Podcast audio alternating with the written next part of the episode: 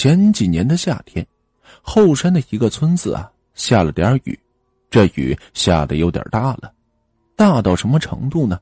把这山皮子土都给冲开了厚厚的一层，好险呀，就变成了走胶。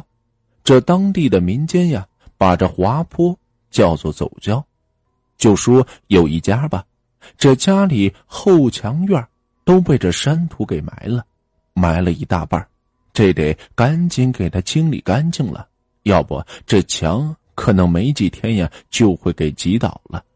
好在这家人口还是不少，这两男两少，老的是小的的爹妈，岁数不到四十，老大是个小子，叫大安，二十三了。正当好的年纪，下边呀还有一个十七岁的妹妹。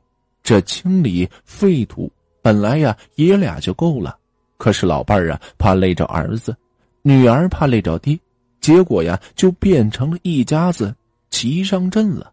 这活干到一大半，突然发现了一个破坛子，家里那大小子也是个愣头青，还以为是旧社会哪个地主藏的钱呢，这一把铁钳。就给这坛子呀拍开了，结果却是一阵的臭气，散落了一地的碎骨头，真他妈晦气！这大小子随口骂了一声。这个时候，听到动静的一家人都赶了过来，结果一看这个场面，那都是无语了。最后还是当爹的先反应过来。这不一定是什么时候埋在这后山上的呢？被这雨水给冲下来的。既然见到了，按照这风俗讲啊，那就是缘分。咱们收敛一下这尸骨，把它再给埋回去吧。随后又按照这民间的做法呀，叨叨了几句，得罪了得罪了之后，就招呼着儿子把这一地的骨头重新捡起来。坛子是没了，其实他这当爹的。也是很奇怪，本地人都是用这棺材下葬的，不知道为什么这个人是装在坛子里的。没有坛子，这家里呀也不可能为这个东西呀花大钱再去买棺材，不是？毕竟非亲非故的，最后就找了个破木头箱子，好歹收拾了一下，就把这骨头啊重新给装进去。再看看这天色。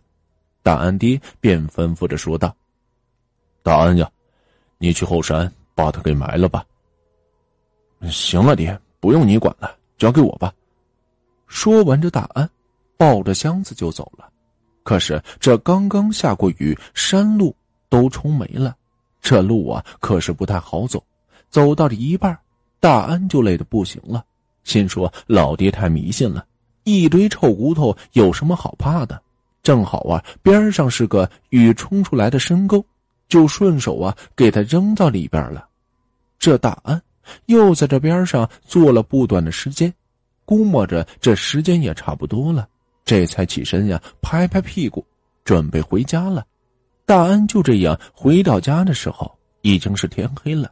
哪知道这一进屋，大安他爹上来就是一个大嘴巴，啪！这一下。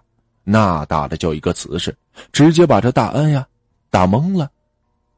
爹，你你打我做什么？打你做什么？你去看看你妹妹就知道了。我没打死你就对得起你了。嗯，妹妹，妹妹怎么了？大安此时满脸迷茫的走进了里屋，结果呀，正看到妹妹抱着只烧鸡在那狂啃呢，而且还喝起了这白酒。一边吃喝，还一边的说道：“你们家那臭小子真不是个东西，可惜他身上的阳气太盛，要不我非得好好收拾他一下吧。不过好在这小丫头阴气比较重。”妹，你你你这怎么了？你说什么呢？大安此时看着这似乎不像是平常的妹妹，问道。你小子回来了，你说你也不打听打听我是谁？想当初，那一地的巡抚都对我毕恭毕敬的，就你敢把我丢到那水沟里，如今都沉到泥里去了，估计也是找不回来了。我呢，也就不为难你们，就在你们家住下了，每天好吃好喝也就行了。等伺候的我心情好了，我再考虑走。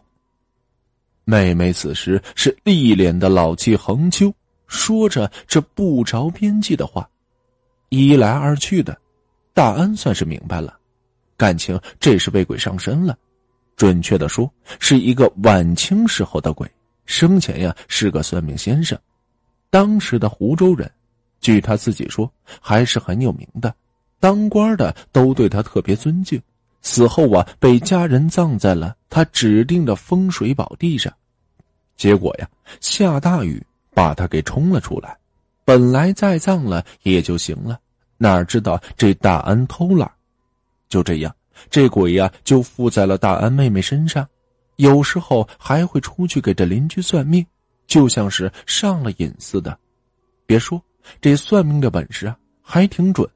当然，这不灵的时候也是有的，可是大安家里人可不想这样，那自家闺女才十七呀，于是，一家人用了民间的土法，给他进行驱鬼，也看了大仙但是就是送不走。后来请来个阴阳先生，结果呀，这位先生看了半天，威逼利诱，那最终啊，也是不管用。最后，阴阳先生啊，叹气的说道。这鬼屋年头太久了，生前又是干我们这行的，那是门门都懂。就连我也是收不了他。不过我有个法子，你们姑且试一试。于是大安按照着阴阳先生的方法，用着黄表纸、朱砂写下了事情的前因后果，又备下供香香烛，去到了我们这边的城隍庙。烧香祷告，最后啊，把这黄表纸给烧了。一夜无话。第二天一早，大安还没起床，就听到隔壁妈妈和这妹妹的哭声，可是把这大安吓了一跳，赶紧跑了过去。只见妹妹啊，正抱着老妈哭呢，不过再也见不到那个死鬼的影子。这细打听，原来妹妹已经好了。不过妹妹说。他昨晚做了一个梦，他记得自己正给那个算命仙子啊磨嘴皮子呢。只见这门外就进来了两个身穿古代衙役服饰的人，一把呀就用这锁链锁住了那算命的先生和自己。这一拉，还没等他反应过来，就被拉到了一座大堂内。大堂上啊，坐着一个官，他看不清长相。就知道声音很是威严，让他和算命先生的鬼魂呀当堂对峙。最后二人说完，那当官的掐指一算，便说道：“这冤有头，债有主，扔你尸骨的又不是死女子，你不找他哥算账，反倒找他，我看你也是个欺软怕硬的家伙。再者，你说生前通五行。”懂阴阳，会算命相，又怎么没算出自己尸骨不保？看来这算的也是不准。如今反倒在这阳间作怪，自是大不应该。不过你不是本地鬼魂，我也不判你。来人呀，将此犯押往湖州。那女子让你受委屈了，你呀就此回家过日子吧。妹妹还想，再加上啊，当时有些害怕，说的也不是太清楚。不过大安却知道，那两个差人明明就是鬼差，而那当官的正是本地的城隍爷。大壮写下的状字，看来呀，这城隍爷是接收到了。